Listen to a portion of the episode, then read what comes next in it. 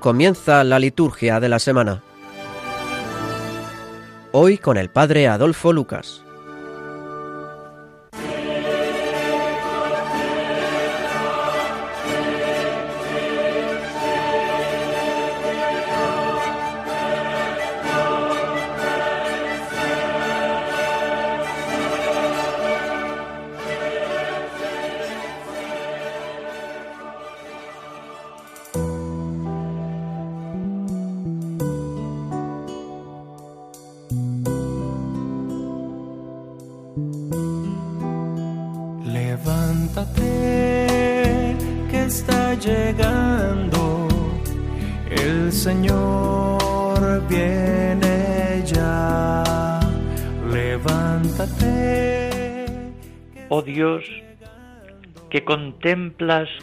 Tu pueblo espera con fidelidad la fiesta del nacimiento del Señor, concédenos llegar a la alegría de tan gran acontecimiento de salvación y celebrarlo siempre con solemnidad y júbilo desbordante. Por nuestro Señor Jesucristo, tu Hijo, que vive y reina contigo en la unidad del Espíritu Santo y es Dios por los siglos de los siglos. Buenas noches.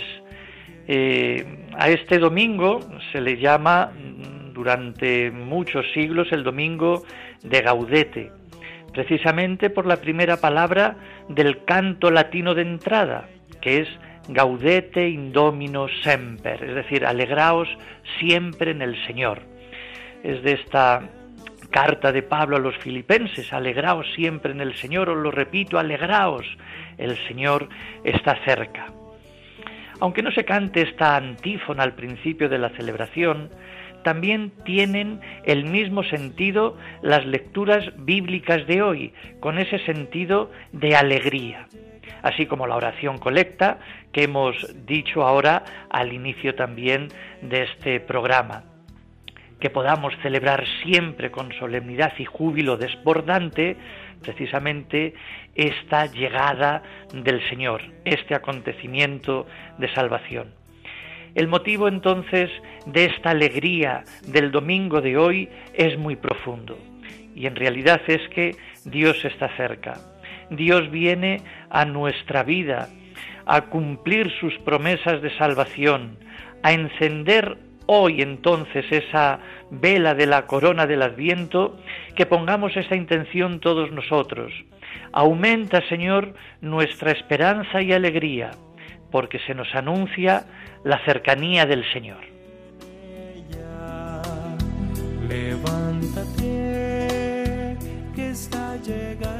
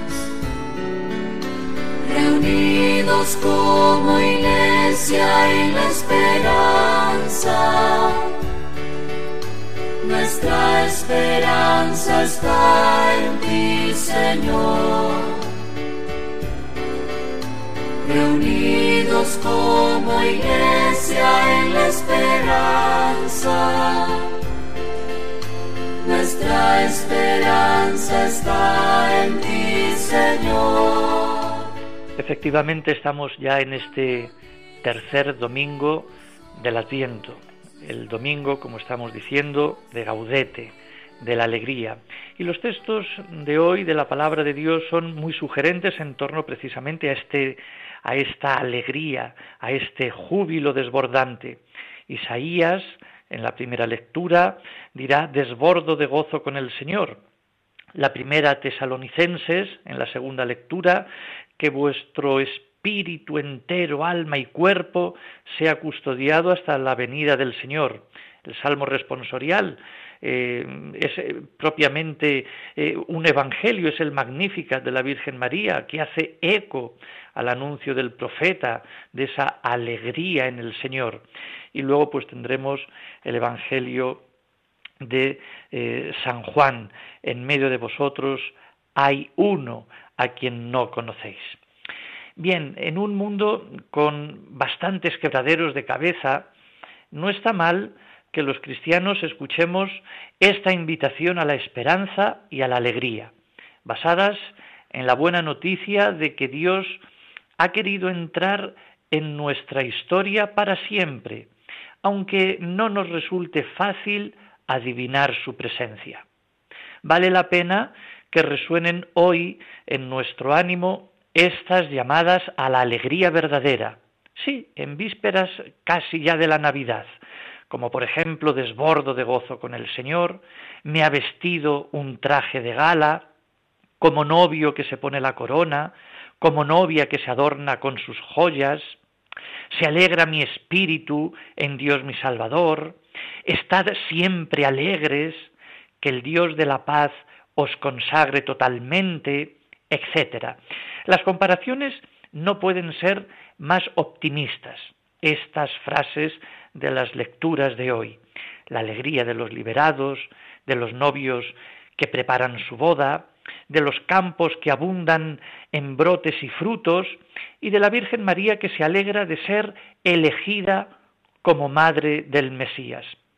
Entonces, vale la pena preguntarnos si estoy yo alegre por dentro, como Isaías o como María de Nazaret. Y si no es así, ¿No será porque no acabo de creerme esas palabras bonitas que decimos y que cantamos en el Adviento? Hoy es un, precisamente un día de pregón eh, gozoso para un mundo triste y preocupado. En realidad esta buena noticia eh, nos lleva también, según el programa que ofrece Pablo a los suyos, a una actitud positiva en la vida. Además de invitarnos a la alegría, nos dice el apóstol que seamos constantes en la oración, que sepamos dar gracias a Dios en toda ocasión, sabiendo por tanto descubrir continuamente los favores que nos ha hecho Cristo y que nos sigue haciendo en nuestra vida de cada día. El programa sigue con unas consignas más concretas. Este programa que presenta eh, San Pablo a estos tesalonicenses. Ante todo, que no apaguemos el espíritu, o sea, que no tengamos miedo a que el Espíritu de Dios suscite nuevos carismas en el mundo y en la Iglesia. Ya el profeta Isaías anunciaba que el siervo de Yahvé no iba a apagar el pábilo vacilante o a acabar de romper la caña resquebrajada sino que iba a hacer lo posible para que se recompusieran. Así nosotros somos invitados a mirar con buenos ojos todo lo nuevo que aparezca. Cuando desde Jerusalén enviaron a Bernabé a que viese qué sucedía en la comunidad de Antioquía, donde se estaban abriendo caminos no acostumbrados hasta entonces, él no adoptó una actitud de cerrazón ni de suspicacia ante todo lo nuevo sino que hombre lleno de espíritu, como era, bendijo lo que él creyó que era obra del espíritu.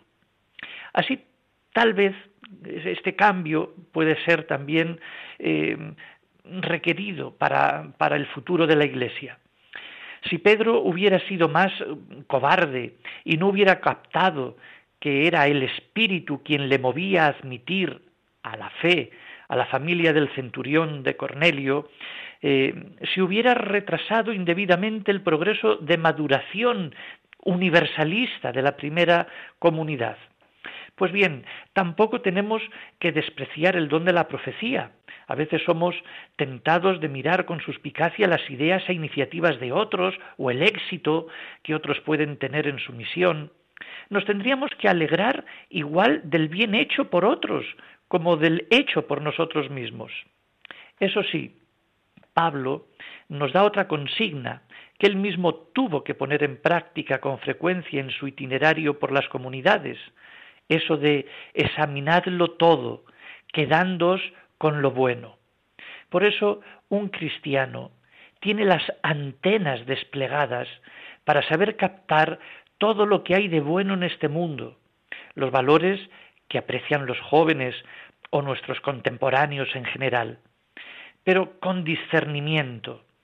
No todos son contravalores, pero tampoco todos son valores en lo que aplaude este mundo nuestro. El cristiano, guiado por la sabiduría de Dios y el sentido de la Iglesia, tiene que saber distinguir entre lo bueno y lo menos bueno y actuar en consecuencia. Esto nos traerá equilibrio y hará que el Dios de la paz nos consagre totalmente.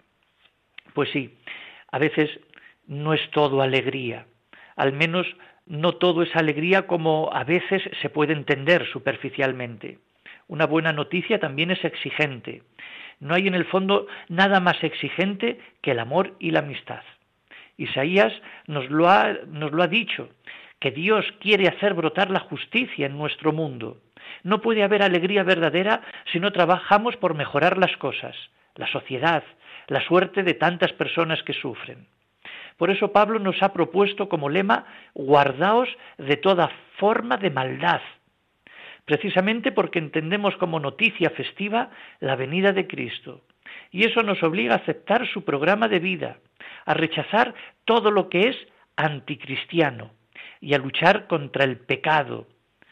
Como decía, que vuestro ser entero, cuerpo y alma, sea custodiado sin reproche hasta la venida del Señor. Pues sí, que tengamos mucha luz, que pidamos mucha luz, porque en definitiva todos nosotros somos testigos de la luz. Nos ven a nosotros como cristianos trabajando precisamente por este afán de esperanza, de luz, de más amor y de más justicia? Pues quién sabe. Yo creo que el Adviento y la Navidad nos ponen ya en este camino para que tomemos las cosas mucho más en serio, que seamos cristianos realmente eficaces de la luz de Cristo llevada también a nuestras familias, al trabajo, a la sociedad y al mundo. El mundo tiene que cambiar y no se cambia por sí solo, lo cambian las personas. Por lo tanto, todos y cada uno tenemos la obligación de poder ofrecer a este mundo algo de luz algo de bien, de mucho más bien, para poder entonces traer a Dios aquí en la tierra, el Dios que viene.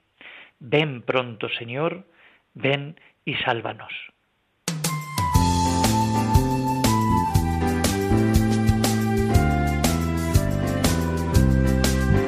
Caminamos hacia el sol, esperando la verdad la mentira, la opresión, cuando vengas cesarán.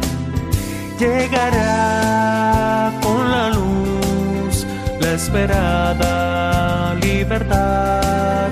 Llegará con la luz la esperada libertad.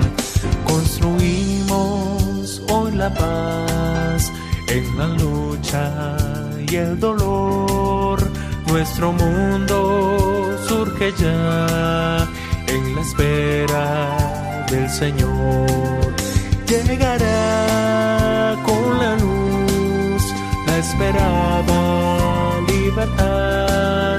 Llegará con la luz la esperada libertad. Esperamos, tú vendrás librarnos del temor. la alegría, la amistad, son ya signos de tu amor. Llegará con la luz la esperada libertad. Llegará con la luz la esperada libertad. Llegará con la luz la esperada libertad. Llegará con la luz la esperada libertad.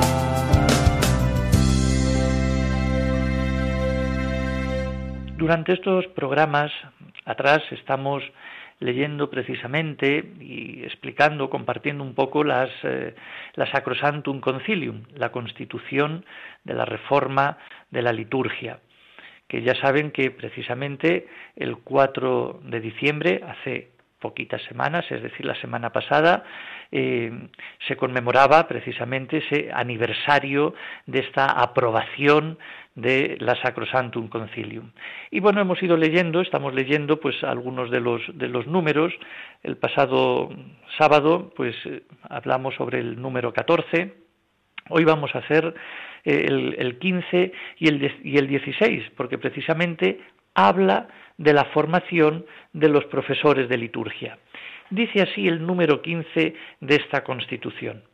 Dice, los profesores que se elijan para enseñar la asignatura de Sagrada Liturgia en los seminarios, casas de estudio de los religiosos y facultades teológicas, deben formarse a conciencia para su misión en institutos dedicados especialmente a ello.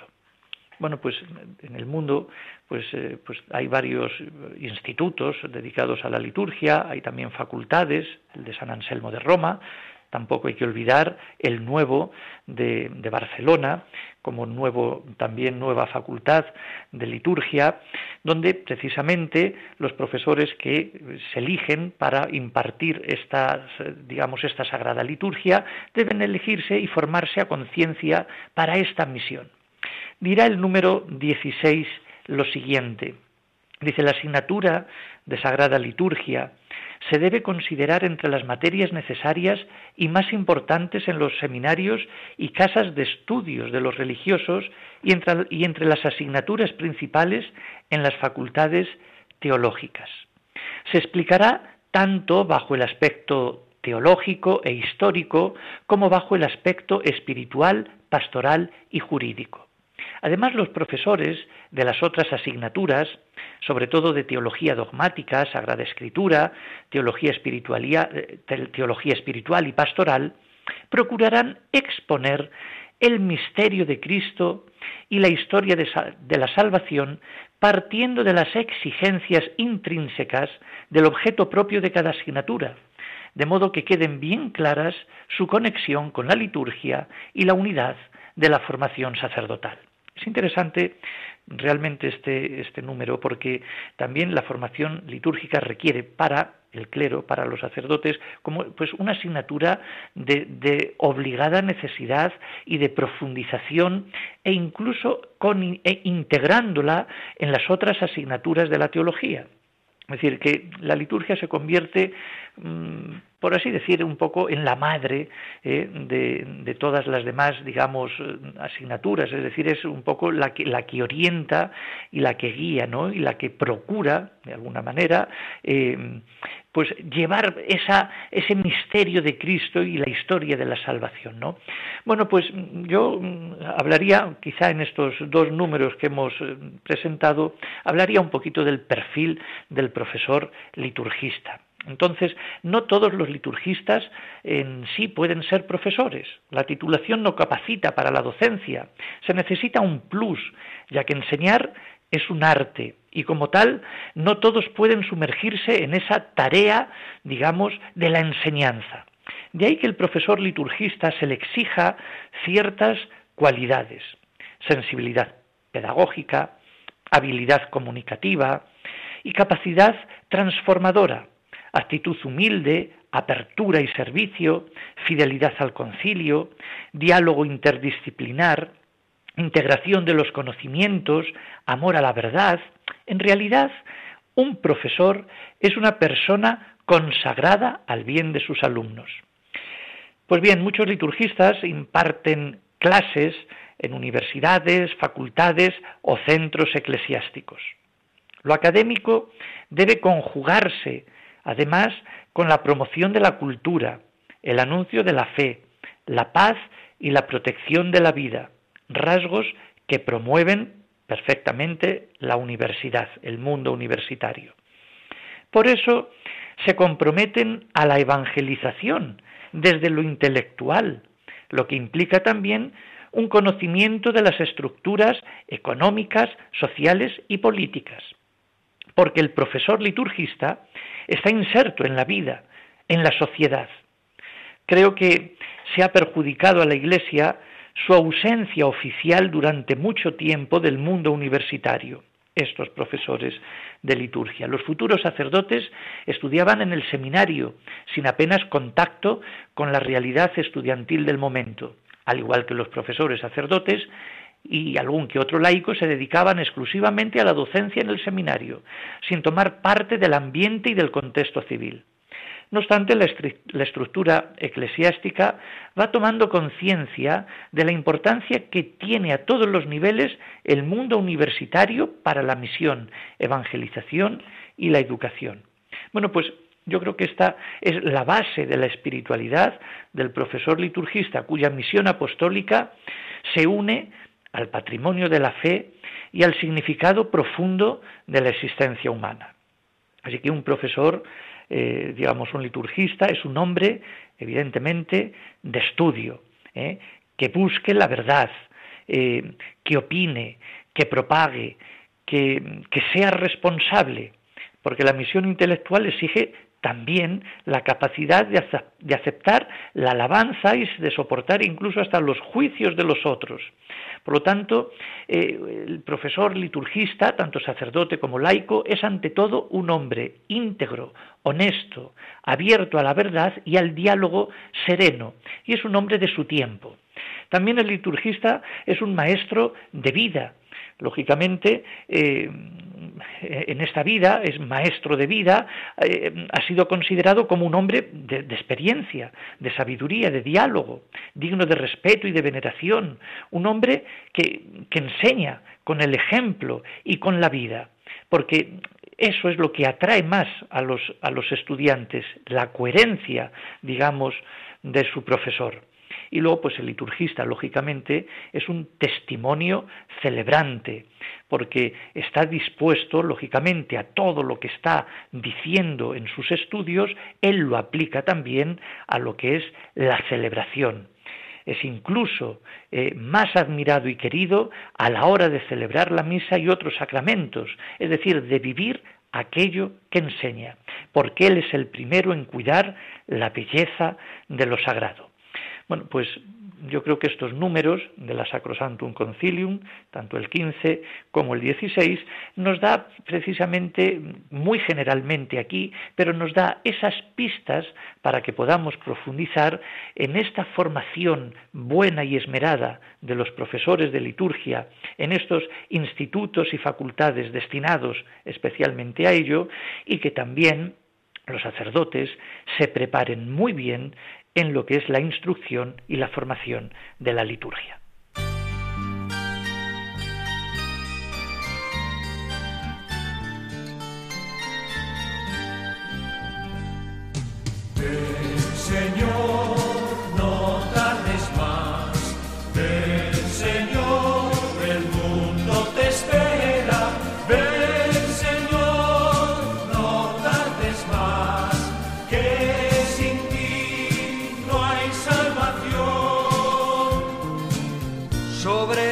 Se oyó una voz de promesa.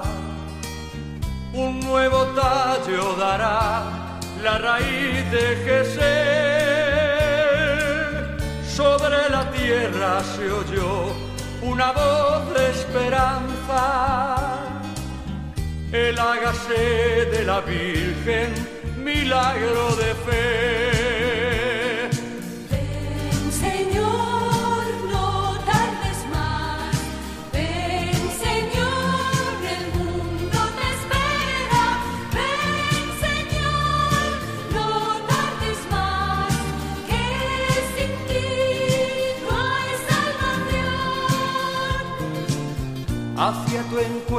Vendrán los humildes y pobres. Hacia tu encuentro vendrán los que anhelan la paz. Hacia tu encuentro vendrán los que buscan tu reino. Los que han sabido sufrir por lograr libertad.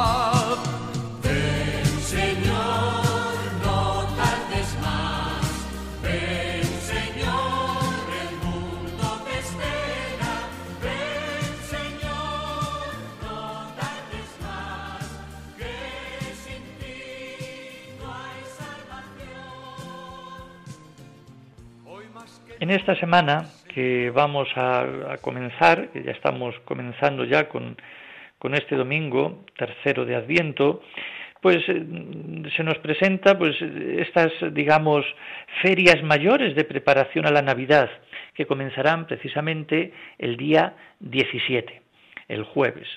Así que del 17 al 24 tenemos ya ahí una semana, la semana, digamos, grande de estas ferias mayores que constituyen este tiempo del Adviento. Así que, por así decir, digamos que la segunda parte del Adviento, pues lo constituye precisamente estos días del 17 al 24. Son las fiestas privilegiadas que preparan eh, próximamente la Navidad. Se puede llamar incluso a estos días la Semana Santa de la fiesta de la Navidad, por su importancia. Así que tanto en la misa como en la liturgia de las horas, durante estos días, encontramos una serie de textos llenos de riqueza bíblica y de lirismo poético, que nos acompañarán y nos prepararán para que podamos conmemorar de nuevo el hecho del nacimiento de Jesús. El eje principal de estos días será, lógicamente, la lectura del Evangelio. Los dos evangelistas que nos hablan de la infancia de Jesús, Mateo y Lucas, narran los preparativos de su nacimiento. Sucesivamente van apareciendo los anuncios a María y a José, y en estructura paralela con el nacimiento de Jesús, el anuncio y el nacimiento del precursor Juan Bautista. Las primeras lecturas de, estos días de ferias mayores están pensadas esta vez como acompañamiento previo a las evangélicas, con las profecías y los episodios que mejor nos preparan para entender el misterio de Jesús el Mesías. Estos días tienen un color entrañablemente mariano, del 17 al 24. Así que este, este jueves ya comenzamos, digamos, estas ferias mayores. Entonces, ese color entrañablemente mariano que luego mm, continuará a lo largo de la Navidad y de la Epifanía. Porque María de Nazaret, la madre del Mesías, estuvo a su lado en todos estos acontecimientos por voluntad divina. Ella es el mejor símbolo de la Iglesia que celebra la venida de Cristo y la mejor maestra de la espera del Adviento, de la alegría acogedora de la Navidad y de la manifestación misionera de la Epifanía. Llama la atención y a la vez parece particularmente feliz el hecho de que el domingo cuarto de Adviento, siendo domingo día del Señor, conceda una centralidad tan clara a la Virgen María en la espera de su inminente maternidad mesiánica, como ya veremos ya la próxima semana cuando lleguemos a este domingo. Bueno, así como en la primera parte del Adviento se proclamaban en la Eucaristía los prefacios 1 y 3, apuntando a la última venida del Señor, en esta segunda parte del Adviento, que como digo comenzamos ya a partir del 17, el misal nos ofrece otros dos prefacios mm, que miran más en concreto a la fiesta de la Navidad.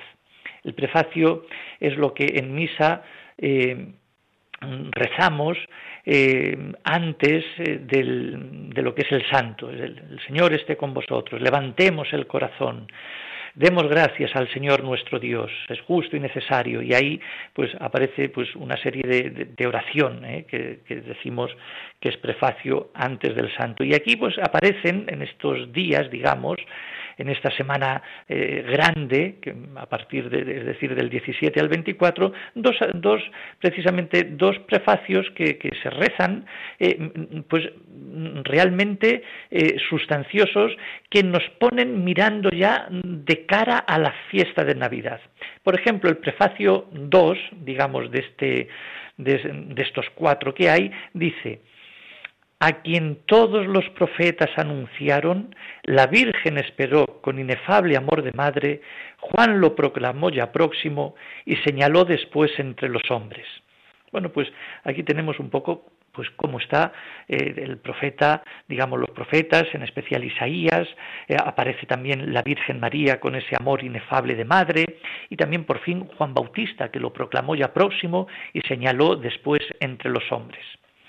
Pero además el prefacio da gracias porque el mismo Señor nos concede ahora prepararnos con alegría al misterio de su nacimiento. Es mayor el interés suyo por salir a nuestro encuentro que el nuestro porque venga. Así que a la fiesta de la Navidad se la llama misterio de tu nacimiento, decimos en el prefacio ese, porque es cada año la actualización sacramental de la venida salvadora del Hijo de Dios. Luego también tenemos otro prefacio que mm, pone relación entre como María y, Eva. Dice, te alabamos y te bendecimos y te glorificamos por el misterio de la Virgen Madre, porque si del antiguo adversario nos vino la ruina, en el seno virginal de la hija de Sión ha germinado aquel que nos nutre con el pan de los ángeles. La gracia que Eva nos arrebató nos ha sido devuelta en María. En realidad, pues efectivamente está la antítesis entre Eva y María, que nos ayuda a entender mejor la gracia que Dios nos hace y nos da y nuestra respuesta en esta próxima Navidad. Y luego también en estos días habría que subrayar para los que rezan la liturgia de las horas y también eh, cuando se canta el estribillo del aleluya, cómo aparecen eh, las antífonas O. Es decir, una característica muy antigua de estos días de preparación a la Navidad es precisamente esas antífonas O. Y se llaman así porque todas empiezan en latín con la exclamación O. También se llaman antífonas mayores y fueron compuestas hacia el siglo VII, VIII, y se puede decir que son un magnífico compendio de la cristología más antigua de la Iglesia y a la vez un resumen expresivo de los deseos de salvación de toda la humanidad, tanto de Israel, del Antiguo Testamento, como de la Iglesia del Nuevo Testamento.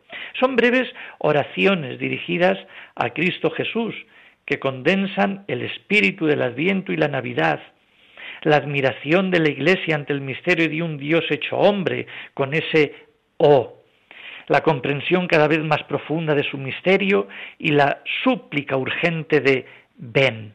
Por lo tanto, en estas, digamos, antífonas que comienzan con O, luego pues viene pues una especie de título que se le concede al, Mesías, es decir, a Jesucristo. Eh, oh sabiduría, oh Señor poderoso, oh raíz, renuevo de Jesé, oh llave de David, oh oriente, oh Rey de la paz, oh Dios con nosotros.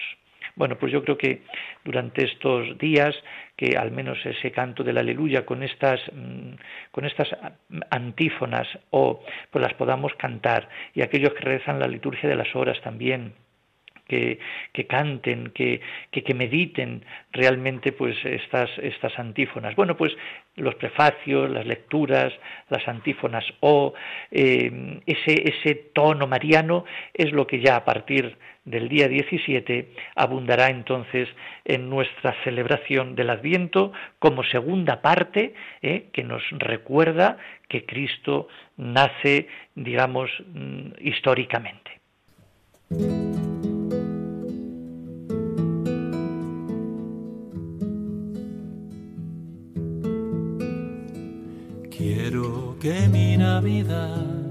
No se me escape una vez más.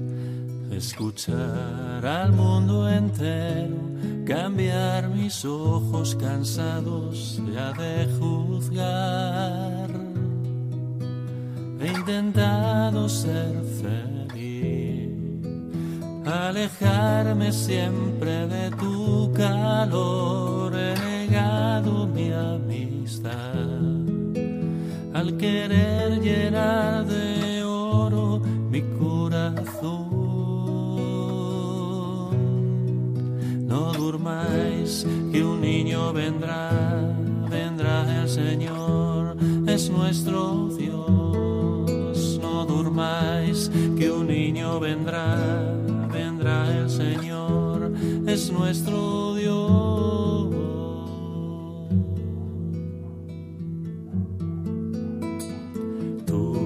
Has ofrecido en ti un descanso de verdad. Y quizá no he sabido encontrar un tiempo vivo para escuchar. Siempre quise tu perdón y a mi hermano yo no perdoné, insensible y sin amor. El odio, la injusticia y el dolor. No durmáis, que un niño vendrá, vendrá el Señor, es nuestro Dios. No durmáis,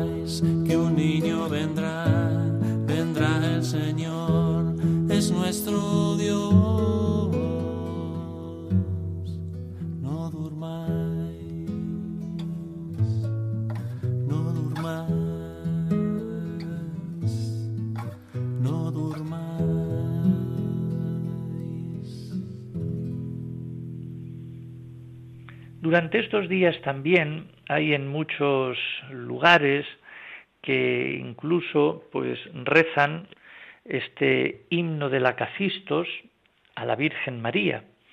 Bueno, voy a mm, explicar un poquito qué es esto de el himno de la Cacistos, que como digo en muchos sitios pues mm, lo cantan y hacen celebraciones en torno pues a este a este himno digamos tan antiguo. Bueno, la liturgia bizantina, como bien saben, rica en oraciones y en símbolos, es un ejemplo a imitar precisamente en este tiempo de Adviento. Y es que este tiempo es un tiempo propicio para honrar y venerar a la Virgen con uno de los himnos más antiguos, más bellos y más popular cantado a María, el Acacistos. Unidos a nuestros hermanos del Oriente, podemos expresar eh, la celebración que se haga o con este rezo una serie de alabanzas que nos transporta a la contemplación y a la alegría. Acacistos se llama al himno litúrgico de la Iglesia bizantina del siglo V, que fue y continúa siendo el modelo de muchas composiciones litánicas antiguas y recientes. Acacistos significa, al pie de la letra, no sentados, porque la Iglesia ordena que este himno sea cantado o recitado estando de pie, como se escucha el Evangelio, en señal de reverente obsequio a la Madre de Dios. Es un himno que consta de 24 estrofas divididas en, en dos partes de 12 estrofas cada una. La primera, digamos, la primera parte, una parte histórica o narrativa o litúrgica. Y la segunda parte, una un poco más dogmática, más teológica. Luego esas estrofas eh, impares se van ampliando con doce, digamos, salutaciones marianas.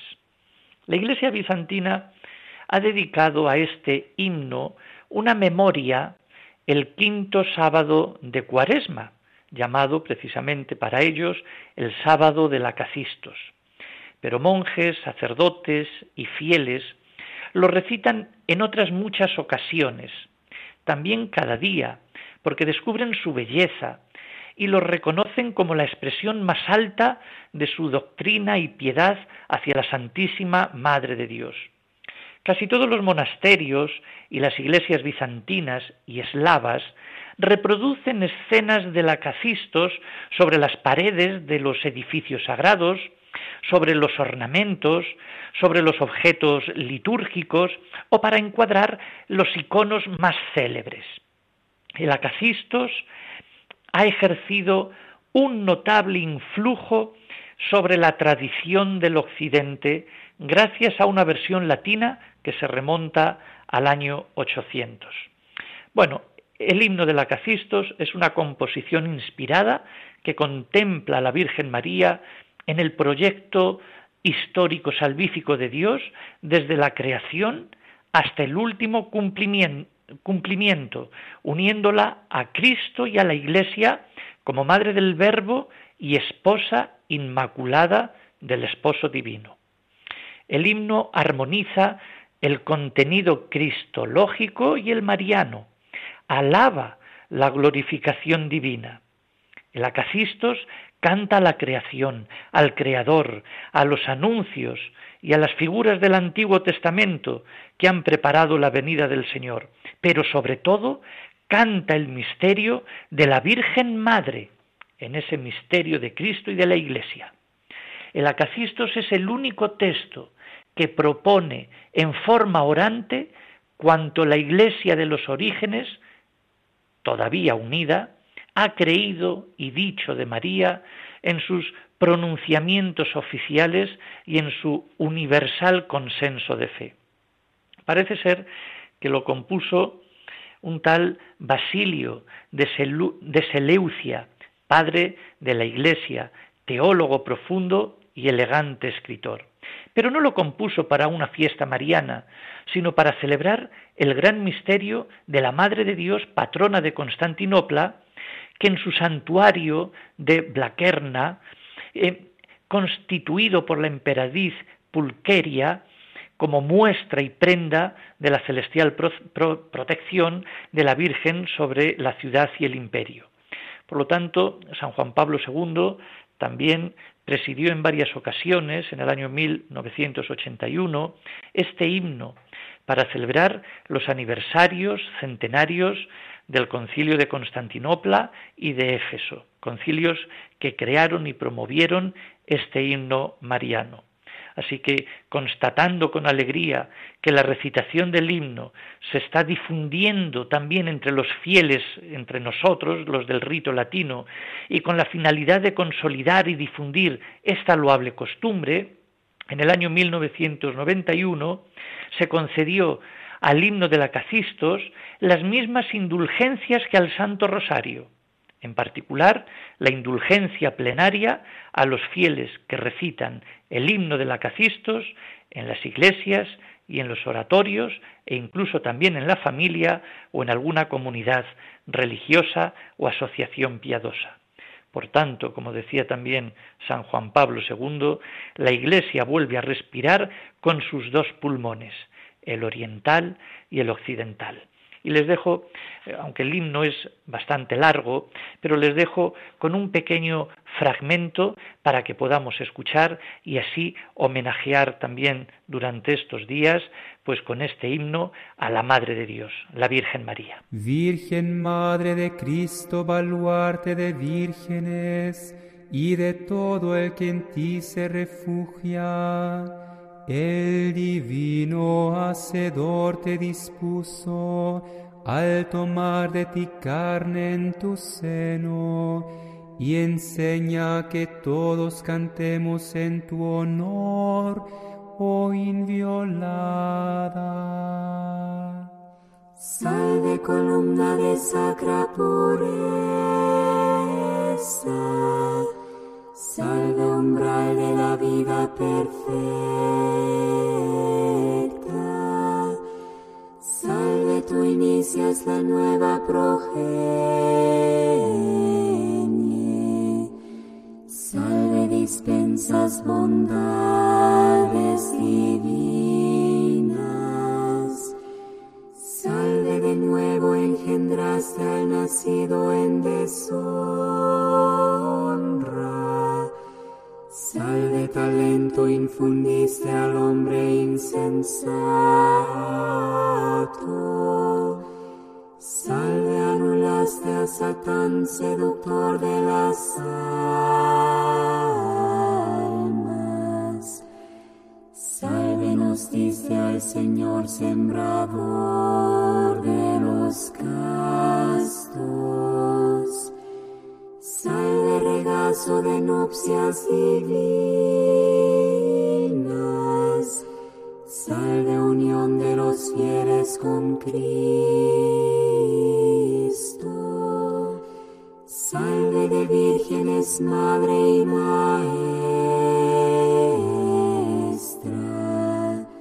Salve al esposo, conduces las almas.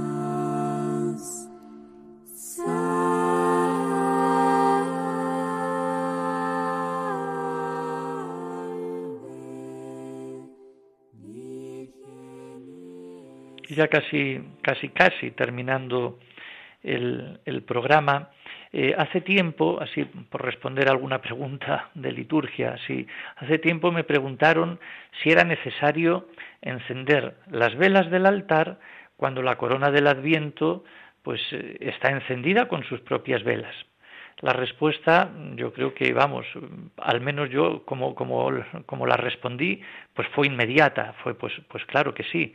Es decir, que algunos piensan que la corona de Adviento o mismamente el cirio pascual ya sustituyen las otras velas del altar. Entonces, para que se sepa, la corona del Adviento, esas las cuatro velas que se ponen, eh, es un elemento optativo, es decir, se puede poner o no se puede poner, no hay nada obligado, eh, eh, que puede ayudarnos pedagógicamente a la celebración del Adviento. Es decir, que no hay obligación de instalarla anualmente, pero si se coloca es algo independiente del resto de velas. Así que el altar tiene siempre encendidas las suyas propias a la hora de la Eucaristía, por eso no importa que estén también las de la corona. Así que Cristo es la luz del mundo. Y en este caso, cuantas más luces, digamos, haya, más comprenderemos el significado de los símbolos del Adviento. Y luego también otra particularidad en cuanto al Adviento eh, y a la celebración de la, de la penitencia o de, la, o de las confesiones que solemos hacer en muchas iglesias comunitariamente, ¿no? Así que el Adviento podría decirse que tiene dos partes, como hemos dicho, que coincide con las dos esperas, la espera cristológica, perdón, la espera escatológica, es decir, que Cristo vendrá al final de los tiempos, y luego la espera natalicia, que recuerda el nacimiento o su primera venida.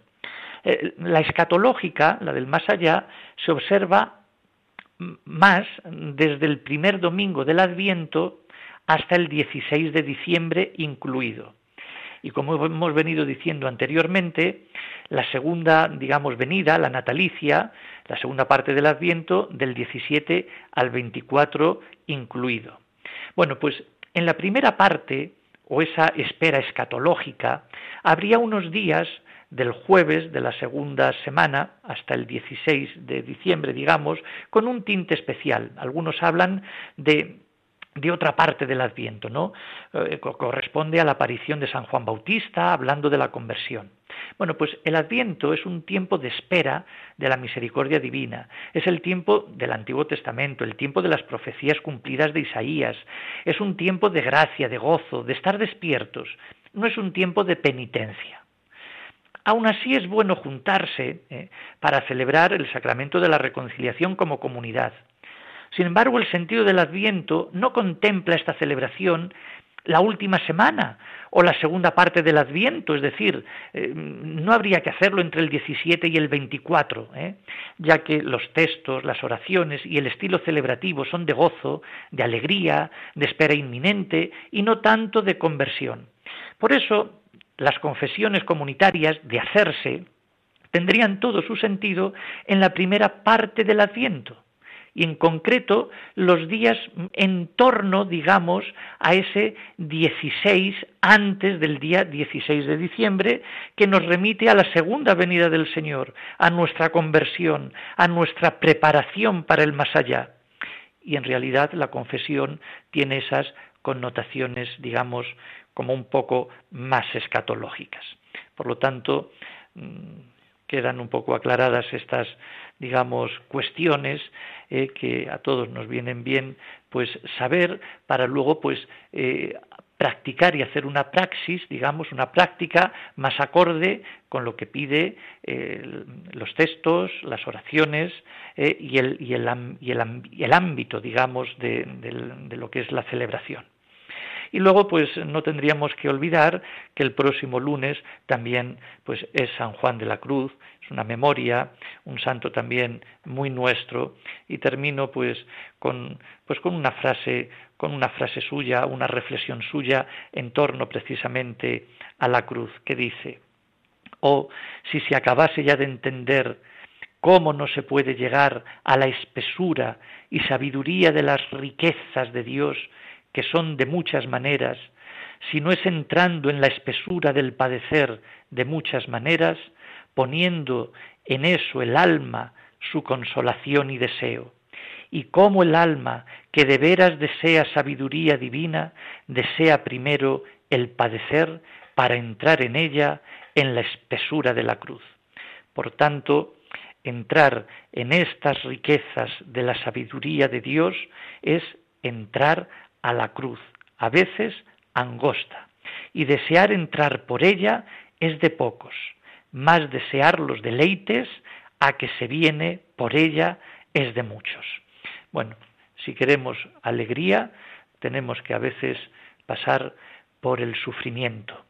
Así que pasamos continuamente, digamos, de esa cruz a la gloria. Terminamos el programa entonces. Yo les deseo pues una semana muy serena, muy feliz, muy tranquila. Les deseo pues muchas bendiciones, buena preparación, que exclamen siempre, ven Señor Jesús, y les dejo pues con este final también dedicado a la Virgen, como digamos Madre del Adviento y Madre de la Iglesia, con este canto también que pone broche final al programa de hoy. Buenas noches, les dejamos con las noticias y hasta el próximo sábado.